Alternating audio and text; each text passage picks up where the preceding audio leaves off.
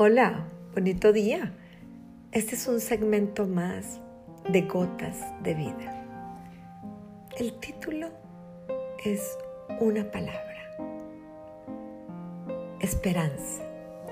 Y lo estoy basando en Primera de Crónicas 29, versículo 15, donde David decía, porque somos forasteros y peregrinos delante de ti, como lo fueron nuestros padres, como una sombra son nuestros días sobre la tierra y no hay esperanza.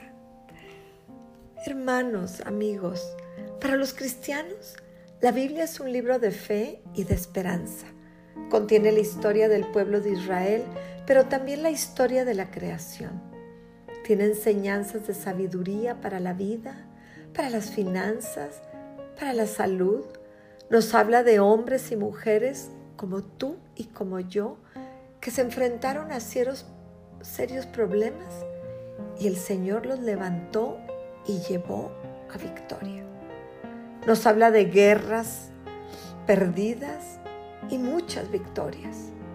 Tenemos las profecías que ya han tenido cumplimiento muchas de ellas con el Mesías. Pero también nos habla de las que están por venir. El libro de Apocalipsis nos muestra la victoria del bien sobre el mal y profetiza la segunda venida de nuestro Señor Jesucristo. ¡Wow! En victoria, viene triunfante. Apocalipsis es un libro de esperanza para los cristianos del siglo XXI, como lo fue para los de otras épocas. Sin embargo, aquí en Crónicas, en las últimas palabras de este versículo, encontramos lo que parece ser una de las frases más extrañas de las escrituras. Dice, no hay esperanza. Momento. Pareciera que hoy estamos viviendo etapas similares a las que hablaban ahí, a lo que registra crónicas. ¿Cuánta gente hay a nuestro alrededor que se siente igual que ellos, sin esperanza? Este versículo se encuentra en medio de una oración del rey David al final de su vida. David está reconociendo una realidad que a veces nos cuesta aceptar. Nos muestra vida que nuestra vida es transitoria. David en ese momento de la historia no puede quedarse, lo tiene claro, que por más que él quiera, tiene que irse. Como todos los hombres, era humano. Todos debemos de morir en algún momento. Es un boleto que ya traemos. El cuándo no lo sabemos, pero aquí David estaba al final de su vida y estaba enfrentando ese momento. Pero esta historia no es una oración de lamento, es una oración de regocijo. Al reconocer la realidad de este corto tiempo que permanecemos en la tierra, nos permitimos experimentar la vida al máximo. Hay gente que la vive más extremo y más al máximo que otros. Hay personas que somos más conservadores en las cuestiones de cómo vivimos la vida. Pero en realidad la intensidad de la brevedad de la vida es nuestra invitación a la intencionalidad. Sabemos que todo va a ser pasajero. ¿Cómo lo vives? ¿En derroches? o en una intención para dejar huella. Para mí, el Señor siempre ha puesto carga en mi corazón para interceder por los migrantes. Yo vivo en el norte de México, así que sobre todo en Navidad vemos el regreso temporal de los migrantes de Estados Unidos, donde vienen cargados de ilusiones y presentes por breve tiempo vienen a visitar a sus seres queridos. Ese reencuentro con sus seres queridos que con gran dolor dejaron años atrás. Algunos pueden venir cada año, pero hay muchos que pasan 10 y 15 años y vienen a su primer encuentro.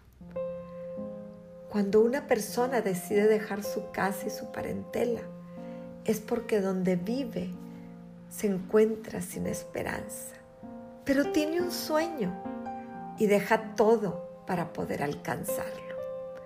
No es fácil dejar a tu parentela para irte a alcanzar otro sueño.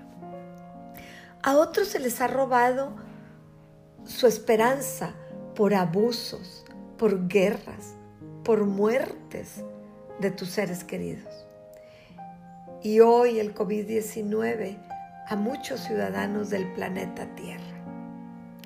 Ayer anunciaron que el laboratorio que estaba probando la vacuna la suspende temporalmente.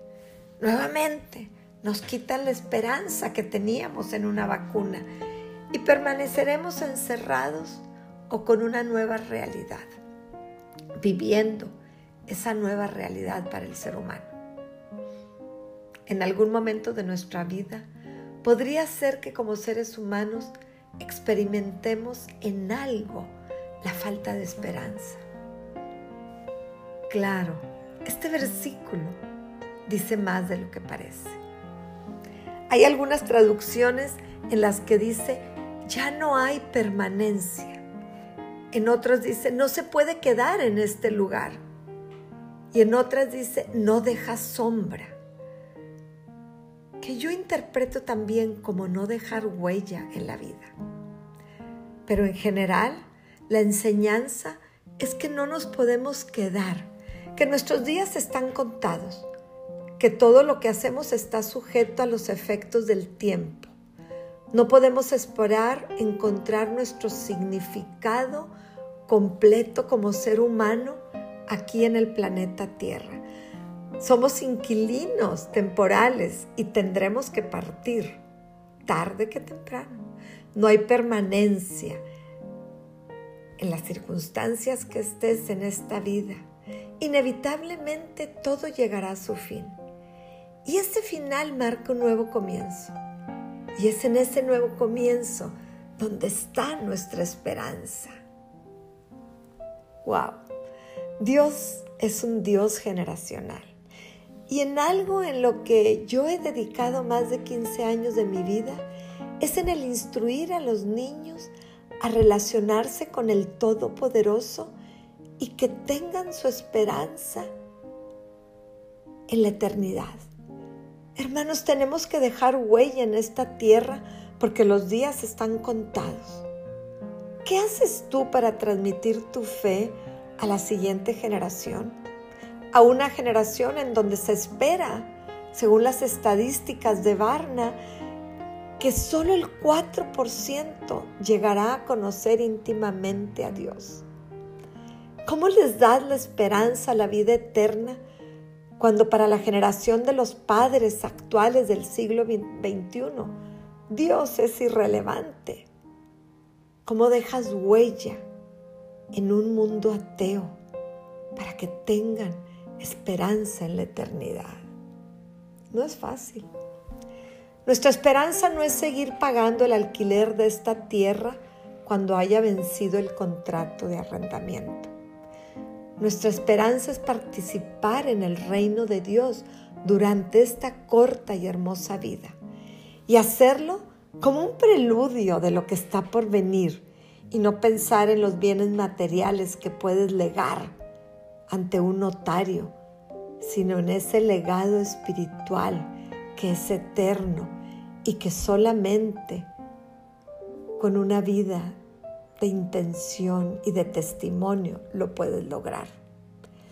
Yo tengo carga por los migrantes que están sin esperanza, pero tengo más carga por los niños del siglo XXI que no se les está enseñando a relacionarse con el Espíritu Santo y que no saben cómo de una vida en esperanza en la eternidad que están conectados con los juegos, videojuegos, que los separa de la eternidad.